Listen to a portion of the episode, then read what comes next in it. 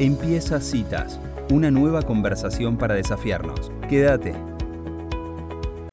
Bueno, hay una noticia que ha llegado en los últimos meses o en las últimas semanas, es que en Estados Unidos ha sucedido algo de bastante gravedad institucional.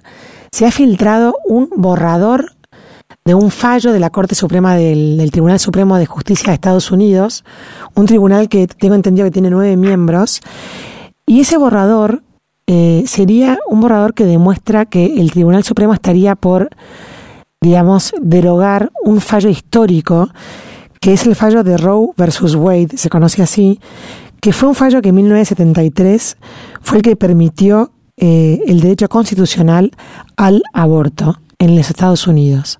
Ese, ese fallo eh, es histórico porque sienta precedente para todo lo que fue después la legislación de un montón de países, bueno, y, sobre todo Estados Unidos también, eh, del derecho a, lo que ellos llaman el derecho al aborto, lo que para mí no es un derecho femenino, pero bueno, muchas mujeres lo tienen así.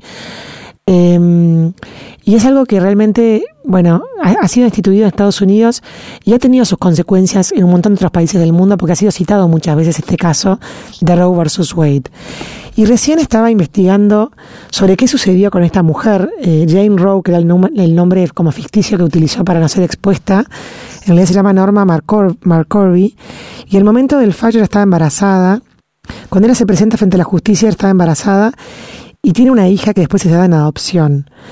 Em, esa hija se llama Shelley Lee Thornton y fue encontrada hace poco por un periodista que lo estuvo buscando durante casi 11 años. Le dicen el Row Baby.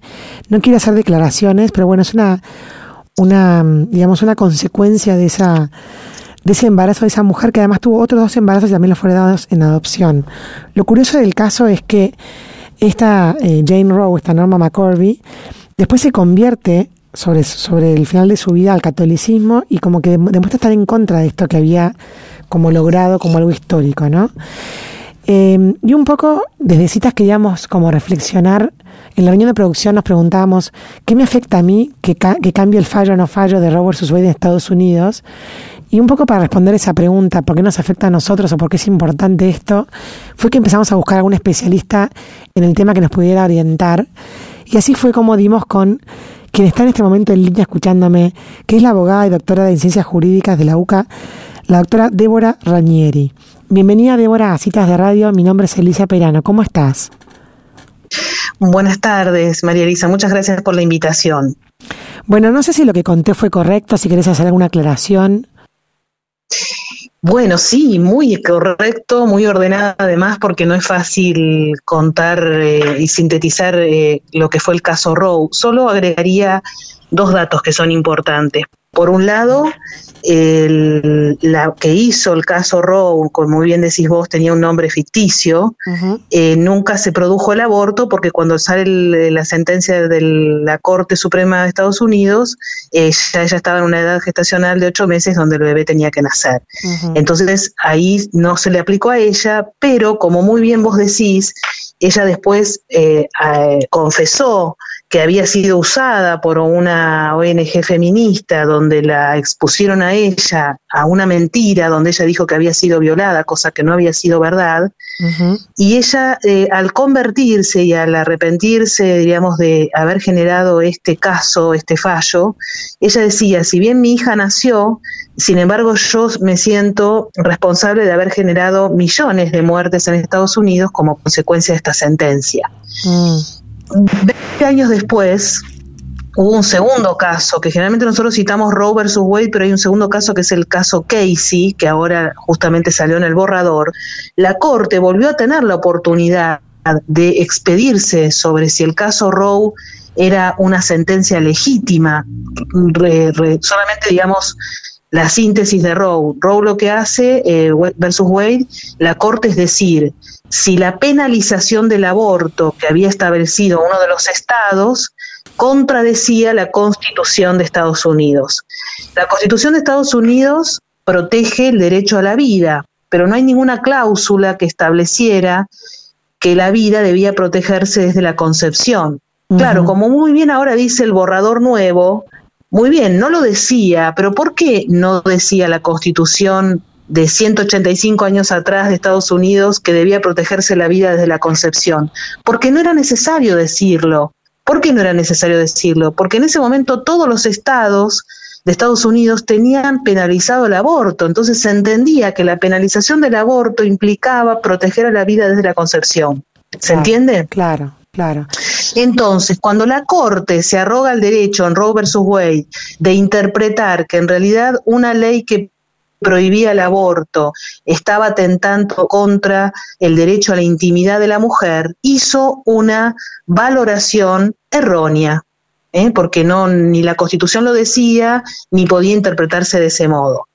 Veinte años después, cuando el caso Casey se vuelve a plantear la legitimidad de una ley, la Corte lo que hace es decir, bueno, ya está el precedente de Roe versus Wade, nosotros no tenemos que, nos tenemos que atener a ese precedente, aunque la Corte deja abierta la vía para decir esta sentencia no es del todo legítima.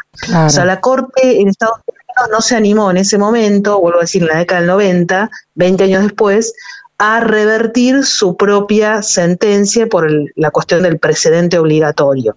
Cosa que este borrador va a hacer. O sea, si, si este borrador se hace sentencia, que es muy posible que suceda, eh, la Corte se va a animar a decir, ese precedente de hace 49 años, el año que viene Roe vs. Wade cumpliría 50 años, ese precedente de hace medio siglo, nosotros lo tenemos que anular y dar las razones, ¿no? ¿Por qué? Claro. Ahora, te agrego, agrego dos cosas a lo que dijiste.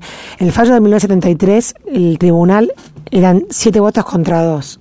En el fallo del 92 era cinco contra cuatro, o sea, más parejo. Y lo que yo también creo, Débora, no sé si estoy en lo correcto, es que la tecnología ha permitido conocer tanto más ahora lo que es eh, la vida intrauterina, la tecnología de poder ver a, los bebés, saber que hay dolor. Hay un montón de cosas que antes por ahí se desconocían, que desde el punto de vista médico y científico ya se saben que antes se ignoraban. Entonces, yo creo que también eso puede ser que jurídicamente tenga un impacto. Sin lugar a dudas. En primer lugar, el propio hacedor de la legalización del aborto en Estados Unidos, como fue el doctor Nathanson, que él mismo, él mismo, porque es verdad que cuando se sancionó este caso, digamos, se sancionó en el sentido de que la corte se expidió, no, no, no, no estaba la ecografía o no era la práctica ecográfica muy habitual porque era novedoso. El mismo hacedor de la, de la, de la legalización del aborto en Estados Unidos, cuando sale el, ecógrafo y él empieza a hacer ecografías a las mujeres que les hacía un aborto y ve lo que empieza, lo que sucedía, ahí él mismo se da cuenta de la barbaridad que estaba haciendo y él mismo también, al igual que la, protagonista de Roe, se arrepiente y él después se publicó una autobiografía donde él cuenta todo esto y eh, dice que él no, no era del todo consciente de lo que estaba haciendo. También tenemos otro dato científico importante, que es la cantidad de peritos que han descrito cómo se hacen los abortos eh, cuando son los bebés, incluso antes de la, antes de la viabilidad. De hecho, este borrador del caso Dobbs eh, va a, expedirse sobre todo sobre los abortos en bebés eh, antes de la viabilidad, pero que requiere una técnica que ellos consideran que va en contra de la medicina, por lo que se hace, ¿no? Por otro lado, es interesante saber qué pasó entre Roe versus Wade y esta sentencia.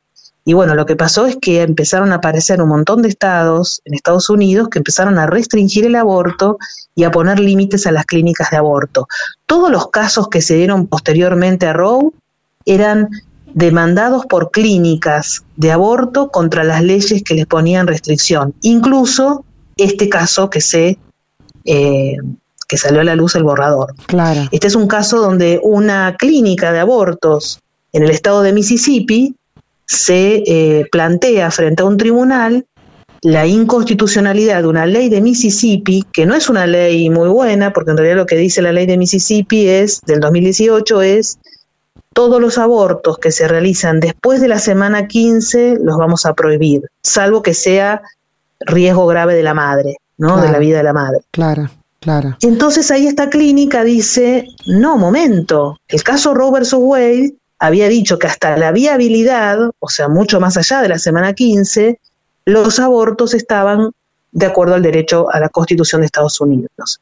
Entonces, la discusión es muy interesante porque aquí entonces la Corte dice, momento, antes de la viabilidad, también hay ahí un, fundamento que da la ley de Mississippi que nosotros no, no, podemos desconocer.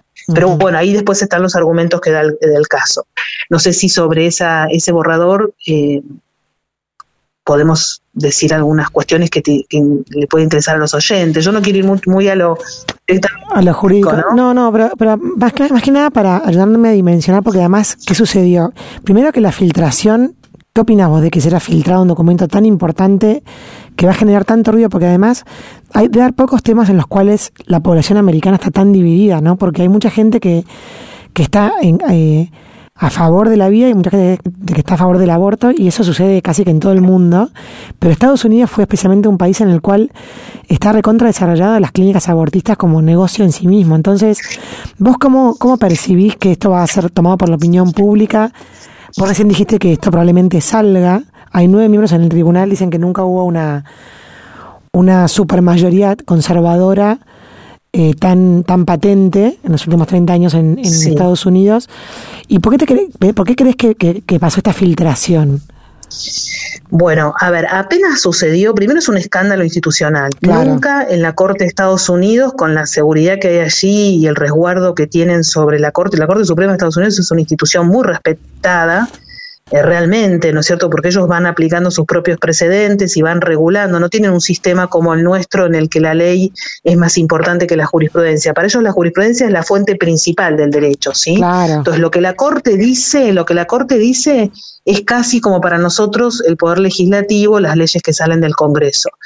Entonces, que se haya filtrado filtración que por otro lado tuvo que ver con una mano humana, ¿no? No es que se filtra porque por error la tecnología dio a conocer, esperamos que se sepa quién fue el que filtró eso, creo que es bastante fácil de dilucidar porque tiene que ser todas aquellas personas que tenían acceso a ese documento, obviamente lo filtraron.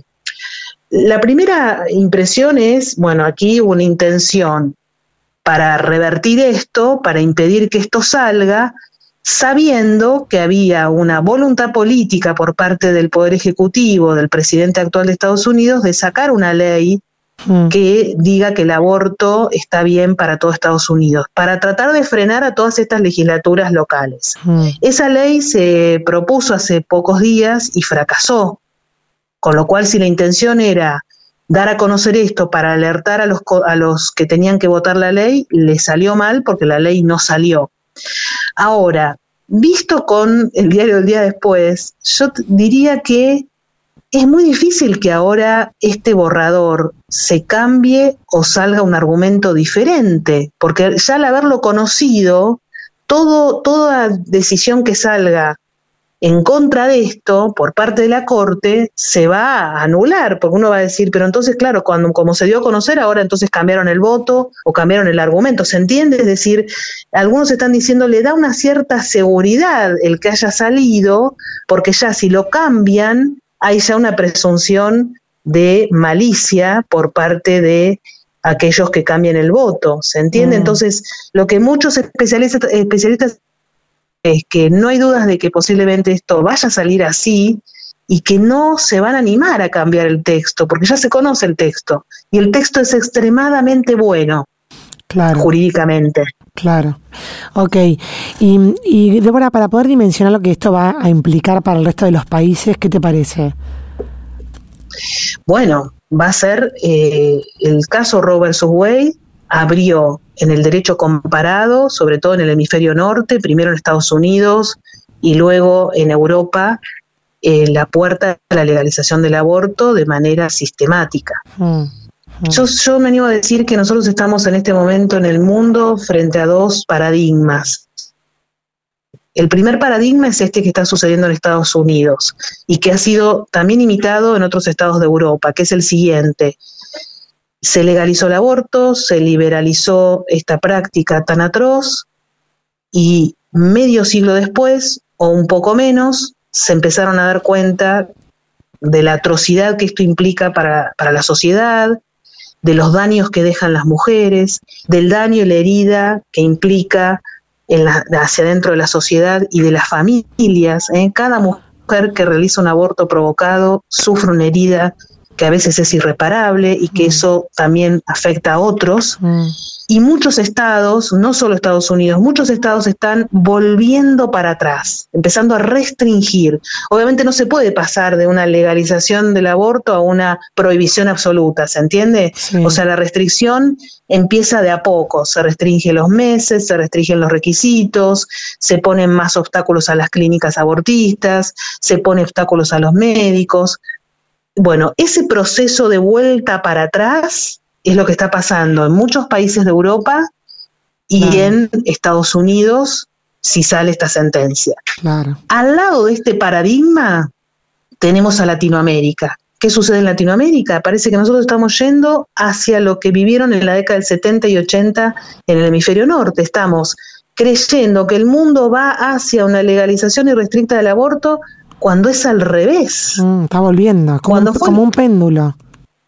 Claro, ahora nosotros obviamente esto lo tenemos que leer en todas las variables que hay. A ver, podemos preguntarnos, el mercado del aborto, que no hay duda que es un negocio, que se empieza a cerrar en el hemisferio norte, en Estados Unidos, ¿no está necesitando mercados en Latinoamérica para poder seguir con esa industria, la industria farmacéutica del misoprostol y la industria de las clínicas abortistas? Mm. ¿No será que entonces se empiezan a buscar? Ahora, el problema es que en Latinoamérica hay un discurso en la opinión pública, bueno, lo vimos en el debate de la Argentina, donde el discurso es el mundo va irremediablemente hacia la legalización absoluta del aborto, cuando no es así.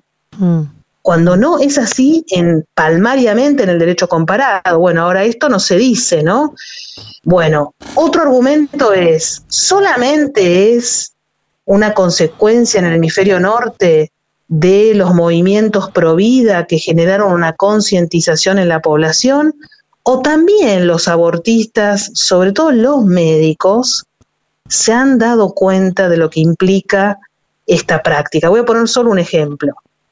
En España, que tuvo la legalización del aborto como nosotros en el 2010, no se hacen abortos en hospitales públicos, todo lo tercerizan en, clínicas privadas no está bien visto los médicos que realizan abortos. Por eso generalmente recurren a médicos de Europa del Este o aquellos que necesitan trabajar.